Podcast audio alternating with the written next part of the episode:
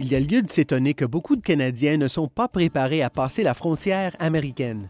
Chaque année, il en coûte des millions de dollars aux entreprises canadiennes qui se voient refuser le droit de passage à la frontière, sans compter les nombreuses humiliations. Aujourd'hui, nous accueillons un expert qui répondra à une question commerciale qui touche au passage à la frontière et que nous a posé un lecteur de Canada Export qui se rend régulièrement aux États-Unis.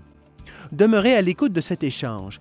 Nous espérons que ce balado contribuera à rendre vos prochains déplacements d'affaires outre-frontières plus aisés et plus profitables.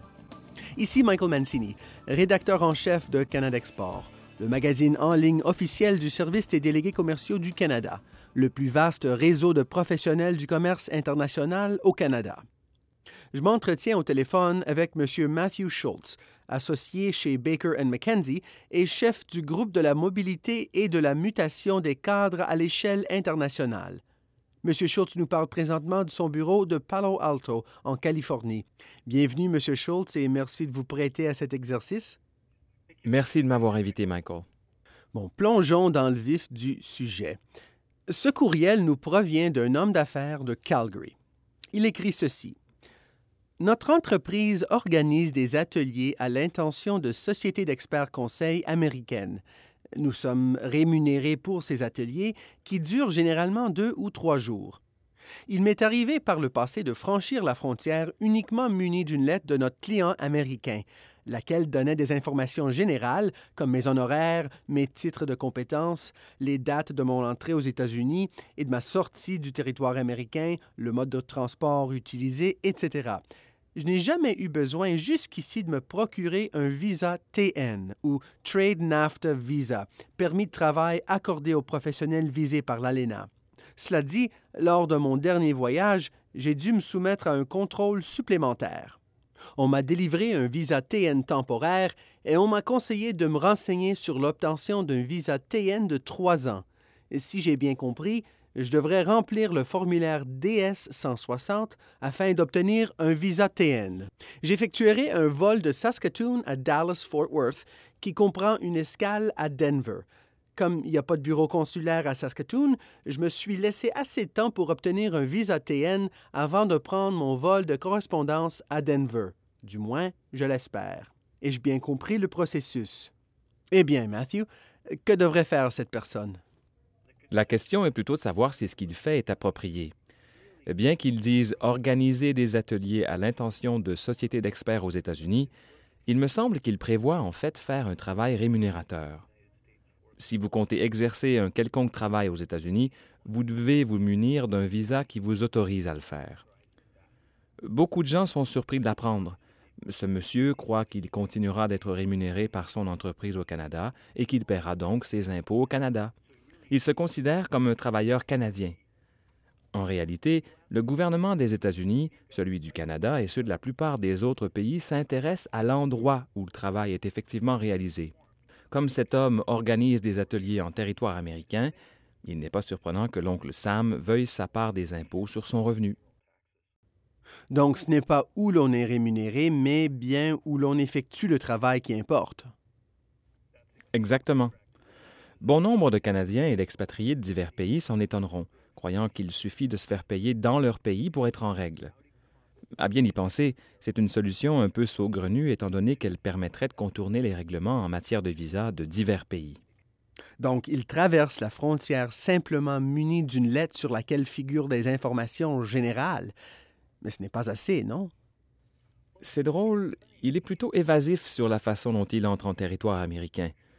Il prétend ne jamais avoir eu besoin d'un visa TN, mais dit qu'il a déjà obtenu un visa temporaire. J'ai l'impression qu'il saisit plutôt mal sa situation. Ça ne devrait pas être si déroutant. Quand des citoyens canadiens vont aux États-Unis, c'est l'inspecteur à la frontière qui doit décider en vertu de quel visa il les admet dans le pays. Des voyages d'affaires aux États-Unis en vue de l'organisation d'ateliers ou de s'enquérir auprès des clients sur le type d'atelier qui les intéresse sont bons exemples de cas où un citoyen canadien n'aurait pas besoin de visa.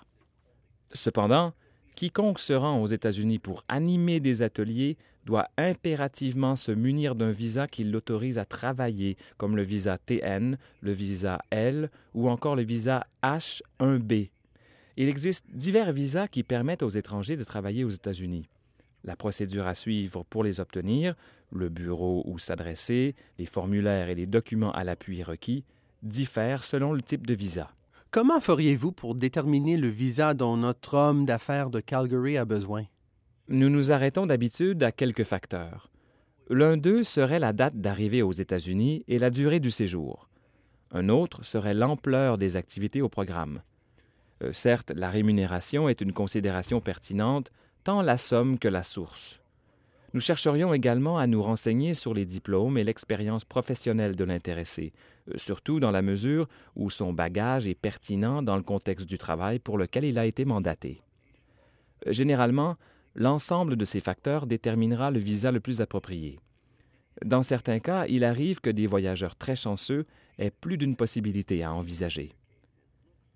Dans le cas qui nous intéresse, notre homme d'affaires pourrait envisager le visa TN, le visa H1B, semblable au visa TN, mais offert à tous les étrangers, ou encore le visa L1, qui ne tient pas compte de ses compétences professionnelles, mais plutôt de l'expérience qu'il a accumulée au sein de son entreprise canadienne.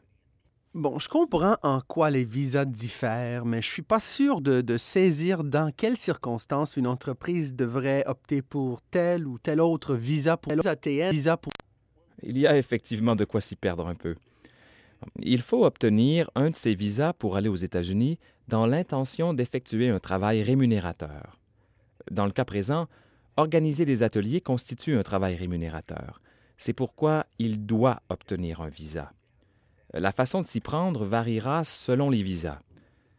La demande d'un visa TN peut être présentée juste avant l'embarquement dans un avion, pourvu que l'aéroport héberge un bureau d'inspection pré-embarquement du US Customs and Border Protection.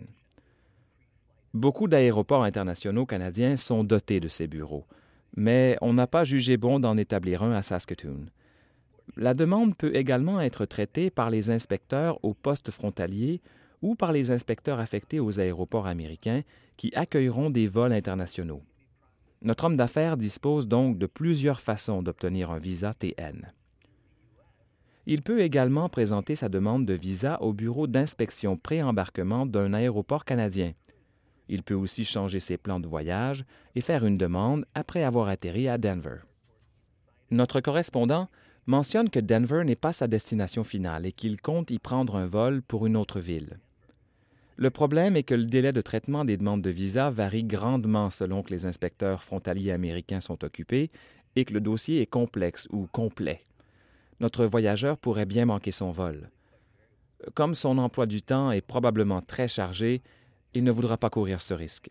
Il serait plus judicieux pour lui de faire sa demande de visa avant de partir en voyage d'affaires, question de s'assurer que tout se déroule sans embûche lorsqu'il arrivera aux États-Unis ce serait une bonne idée de faire un voyage d'exploration une ou deux semaines avant le voyage d'affaires proprement dit, en transitant par un aéroport où se trouve un bureau d'inspection pré-embarquement comme celui de Vancouver ou de Calgary. Si notre homme d'affaires doit se rendre aux États-Unis pour monter un atelier donné, il pourrait obtenir un visa TN qui ne serait valide que pour la durée de son séjour. Mais s'il a l'intention d'organiser une série d'ateliers au cours des trois prochaines années, il devrait plutôt demander un visa TN qui serait valide pour une période de trois ans, même s'il ne sait pas encore précisément où et quand ces ateliers auront lieu. Il s'agit en fait d'obtenir le statut TN. Les citoyens canadiens n'ont pas à aller dans un poste consulaire américain pour demander le visa autocollant qui sera apposé dans leur passeport. Les demandes de visa TN sont traitées directement par le bureau d'inspection pré-embarquement, le processus est donc très rapide. Une fois la demande approuvée, le visa est valide pour trois ans. Lors de voyages subséquents aux États-Unis au cours de la période de validité, il n'aura qu'à montrer la notification d'approbation. Il n'aura pas à soumettre de nouvelles demandes ni à s'inquiéter des retards de traitement. Dans le cas d'autres visas comme le H1B, c'est le Department of Labor et le Bureau of Citizenship and Immigration Services des États-Unis qui doivent traiter la demande, et ce avant le voyage. La procédure, à ce moment-là, ne se compte plus en jours, mais en semaines. La procédure de demande de visa TN ne requiert que quelques minutes étant donné que les demandeurs se présentent au bureau tout juste avant leur embarquement. Le temps qu'il faut pour préparer une demande dépend surtout de l'entreprise, de l'employé et bien entendu des avocats s'ils font affaire avec eux. Généralement, les demandeurs doivent soumettre des preuves d'études, c'est-à-dire des relevés de notes, des diplômes, etc. La plupart des universités peuvent en produire des copies rapidement, mais il faut en faire la demande et les entreprises ont sous la main les informations commerciales nécessaires.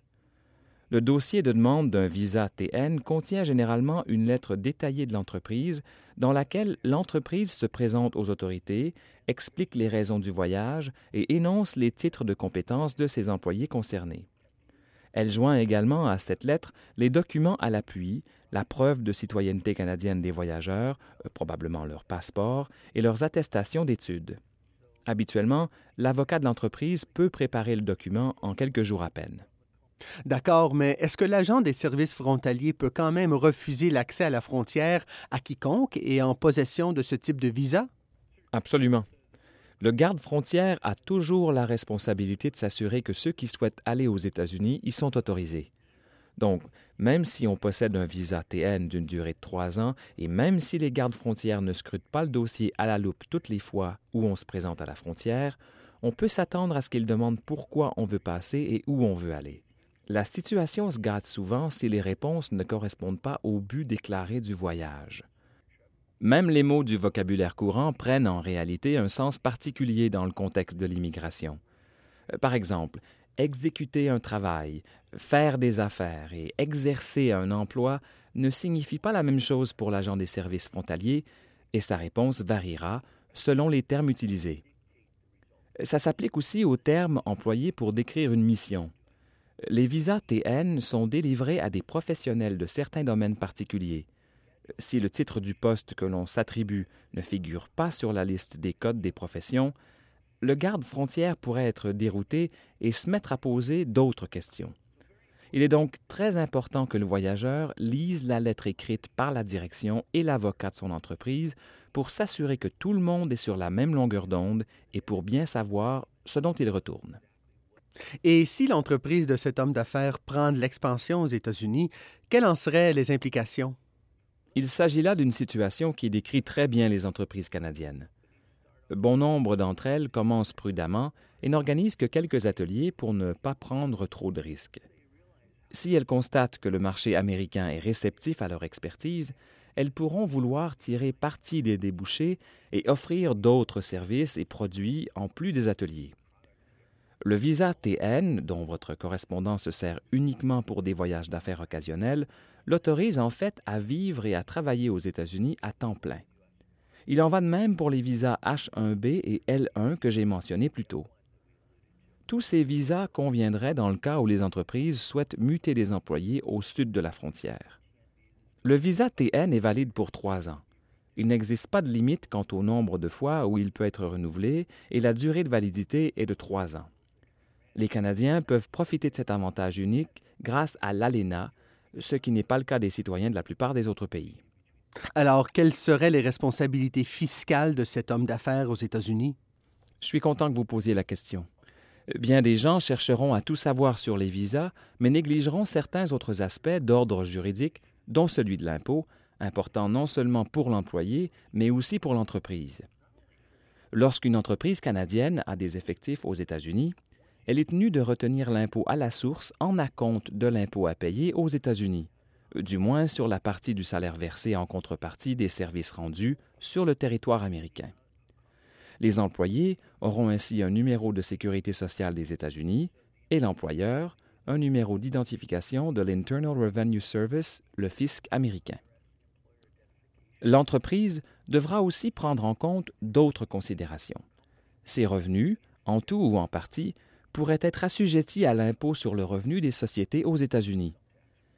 Il conviendra alors d'envisager la possibilité de constituer une personne morale distincte aux États-Unis, comme une filiale en propriété exclusive, afin de séparer certaines des obligations fiscales découlant de ses activités dans ce pays. Et il n'y a pas que l'impôt. Euh, prenons le droit du travail, par exemple. Quelles lois régiront le travail de votre correspondant lorsqu'il travaillera aux États-Unis? Les dirigeants de l'entreprise pensent-ils que l'employé sera visé par le droit du travail canadien et que l'État de New York ou de Californie ne chercheront pas à appliquer les leurs? Ils devraient vraiment en discuter avec des avocats qui connaissent bien la législation en vigueur là où l'employé travaillera. Il arrive souvent dans de telles situations qu'un second contrat de travail soit nécessaire uniquement pour régir les activités exercées aux États-Unis. C'est donc bien plus qu'une simple question de passage à la frontière. Oui, cela pourrait poser des difficultés, mais plusieurs autres pourraient surgir une fois en territoire américain. Tout à fait. Les avocats fiscalistes parlent souvent d'établissement stable. Si une entreprise affecte un employé dans un autre pays ou un autre État, c'est comme si elle s'y établissait. L'entreprise doit alors observer les règles de fiscalité de l'endroit et se soumettre à la juridiction des tribunaux sans oublier que le droit du travail en vigueur s'appliquera à son employé. Tout ça peut être très complexe. Est-ce ainsi qu'on détermine si une entreprise a pris toutes les dispositions nécessaires pour envoyer des employés à l'étranger? Est-ce que je dénote une pointe d'humour dans votre question, Michael? Les Canadiens sont à la fois avantagés et pénalisés par la proximité du Canada et des États-Unis, tant sur les plans géographiques, politiques que juridiques. C'est tellement facile pour les Canadiens et les Américains de visiter leurs voisins qu'il leur arrive de négliger les lois de chacun des pays ou de ne pas y porter autant d'attention qu'il le faudrait. Chose certaine, ceux qui n'ont d'autre choix que de faire la queue à l'ambassade pour demander un visa, pour le meilleur et pour le pire, sont pour ainsi dire obligés de connaître les lois de l'autre pays. Ils sont ainsi protégés en quelque sorte, car cela signifie qu'ils se retrouveront moins souvent involontairement dans des situations épineuses. Par exemple, dans le cas qui nous concerne, il semble que l'entreprise canadienne ait fait des affaires aux États-Unis dans l'ignorance la plus totale du fait qu'elle doit verser de l'impôt à l'IRS. Merci beaucoup, Matthew, d'avoir pris le temps de répondre à mes questions. Cet entretien a été des plus intéressants. Tout le plaisir était pour moi.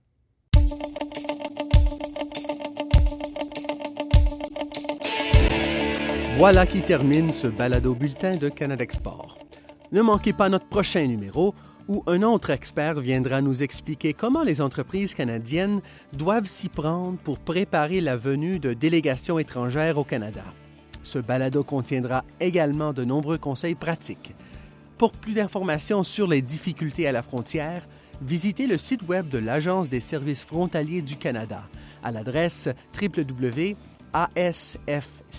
www.asfc.gc.ca ou encore celui du département d'État des États-Unis à www.travel.state.gov.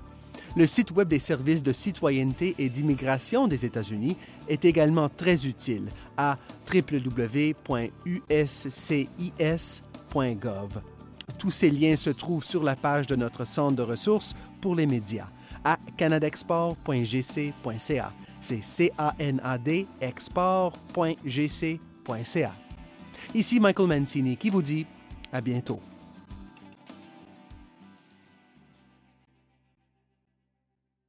Vous venez d'entendre une balado-diffusion du gouvernement du Canada.